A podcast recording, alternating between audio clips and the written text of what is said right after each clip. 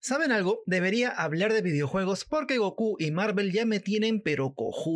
Lo bueno es que para esta entrega en sí yo me soplé toda la saga entera de Uncharted en la PlayStation 4, así que agárrate que empezamos a las 3, a las 2, a la 1.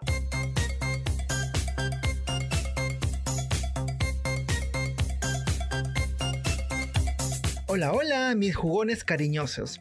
En solo días, Spider-Man abandonará la escuela para buscar tesoros en Uncharted, la película basada en la exitosa franquicia de Naughty Dog.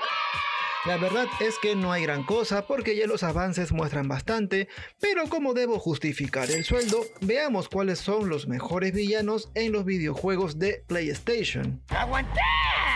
Hay algo que debo aclarar. La película tiene hartas referencias a la saga, pero hay un detalle con el villano principal caracterizado por Antonio Papacito Banderas, quien hace de Santiago Moncada. ¡Me muero! Ese personaje no existe en la saga, pero algo me dice que es una versión españolizada de Rafe Adler el antagonista ricachón de Uncharted 4, el desenlace del ladrón, la última entrega de la saga. Uy, no lo puedo creer. Y justo con él empezamos este ranking.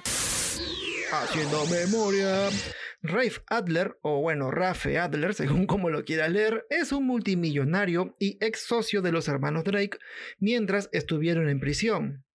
El problema es que Adler, al igual que Drake, su hermano Sam y el Sugar Daddy de Sally están interesados en el tesoro del pirata Henry Avery. La batalla final es épica y la verdad que el sujeto es bastante odioso. No cabe duda que es un estúpido. Su crueldad y riqueza infinita, así como su enorme ego de niño rico, hacen que matarlo en verdad sea tan satisfactorio. Vamos con el siguiente puesto. A quien tenemos acá es a Harry Flynn de Uncharted 2, El Reino de los Ladrones, que personalmente me parece la mejor entrega de toda la saga. Y al que no le gusta, que se joda. Por si no lo recuerdan, Drake fue víctima de Flynn al caer en... Una trampa maldita. Durante un robo al Museo Palacio de Estambul. Flynn es la versión inmoral de Drake. Incluso lo más loco es que pelean juntos en Shambhala. Si bien no llegas a matarlo, entre comillas, su muerte es bastante épica al volarse con una granada. Ese es un verdadero hombre. Es un tipo que sabe equilibrar la simpatía con ser un reconcha.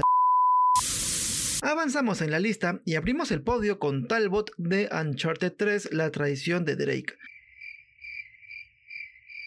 Sí, lo sé, a mí también me costó recordarlo.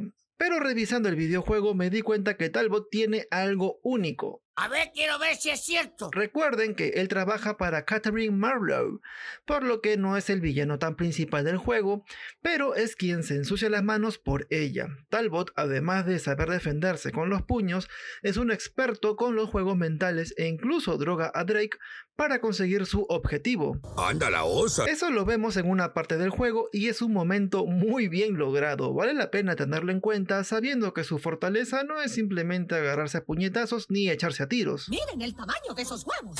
Ahora sí, en segundo lugar tenemos a Nadine, la antagonista secundaria de Uncharted 4. ¡Diablos, señorita! Rafe Adler la contrató para buscar el tesoro del pirata Avery y ser prácticamente un grano en el culo para el jugador, porque siempre anda pisando los talones a Drake y compañía. Su actitud es simpática, incluso al punto de entender su cambio de bando al final del juego. Recuerda que Nadine aparece después en Uncharted The Lost Legacy junto a Chloe Fraser, así que merece su ubicación en este ranking por tener su propio juego. ¡Cielos, qué macizo! Pero, pero, pero, pero, ninguno de los anteriores supera al papacito, espalda plateada, pecho dorado, cetro de diamante de mi querido Soran Lazarevic. Para ponerte en contexto, él es quien contrató a Harry Flynn en Uncharted 2. Lazarevic tiene un ejército de matones y no tiene escrúpulos. Al principio nomás vemos cómo mata a uno de sus secuaces por robar algo sin importancia y lo agarra a cuchillazo limpio. Pero por si esto fuera poco, también acaba con uno de los compañeros de Drake cuando estaba malherido sin titubear. Más vale que te calmes. Además de sus claros oscuros y cambios repentinos de humor, su pelea final, mierda, fue dificilísima, ya que Lazarevic gana más poder gracias a la savia del árbol místico. Yo soy el guerrero dragón. Ya cuando estaba por morir, pide a Drake que lo mate y se cae de risa con toda esa situación. Sin duda es toda una joyita.